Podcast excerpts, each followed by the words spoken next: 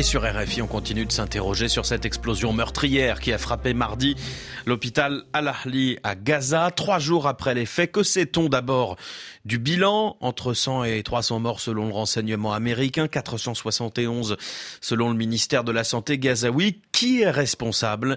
Les images disponibles en ligne ne permettent toujours pas de répondre à cette question avec certitude. On tente d'y voir plus clair dans les dessous de l'infox. Grégory Genevrier, bonjour. Bonjour Julien. Sur les réseaux sociaux, de nombreuses publications parlent d'une frappe délibérée de l'armée israélienne. Oui, euh, un narratif poussé à coups d'infox. La dernière en date s'appuie sur une photo. On y voit un groupe d'hommes tenir un gros morceau de métal posé sur le sol. En zoomant sur ce débris, on peut y lire bombe MK84 accompagnée d'un numéro de série. Ces munitions américaines vendues à Israël sont utilisées en masse pour bombarder la bande de Gaza. Elles sont notamment équipées d'un système de guidage par satellite, aussi appelé JIDAM. Les internautes eh bien, affirment que ce débris provient de l'engin qui aurait frappé l'hôpital. Cette photo serait donc euh, pour eux la preuve de la responsabilité de l'armée israélienne. Hors vérification faite, cette photo n'a rien à voir avec l'explosion survenue aux abords de l'hôpital. Non, grâce à une recherche d'images inversées, on sait que ce cliché est apparu en ligne avant l'explosion meurtrière de l'hôpital. On la retrouve publiée sur des comptes X dès la matinée du mardi 17 octobre, soit plusieurs heures avant l'explosion survenue dans la soirée. Des photos de cette scène sont aussi publiées par l'agence de presse palestinienne Shebab News mardi à midi. Elle montre en fait des civils en train de récupérer un débris de bombe suite à une frappe israélienne dans le quartier de Khan Younes, à 20 km de l'hôpital.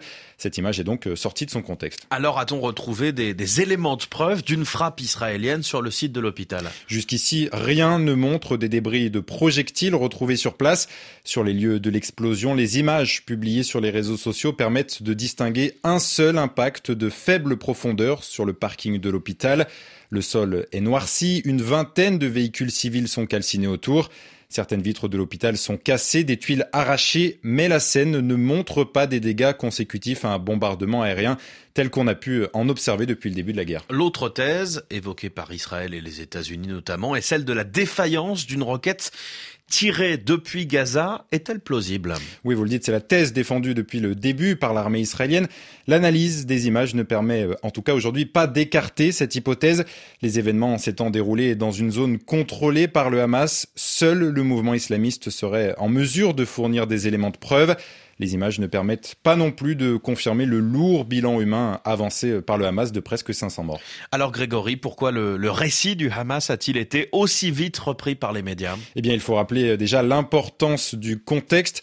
Depuis l'attaque du Hamas sur Israël, plus de 2000 civils sont morts sous les bombes israéliennes dans la bande de Gaza. Israël ayant décidé de couper Gaza de tout approvisionnement, cette situation euh, a suscité une émotion mondiale, ce qui a sans doute créé un biais au détriment de la réalité des faits raison pour laquelle des accusations sans preuve se sont propagées. Enfin, rappelons que sans enquête indépendante sur le terrain, il est actuellement impossible de dégager avec certitude les responsabilités de chacun. Les dessous de l'Infox, Grégory Genevrier, merci beaucoup. Et les dessous de l'Infox, l'émission, c'est tous les vendredis soirs, 17h10, temps universel.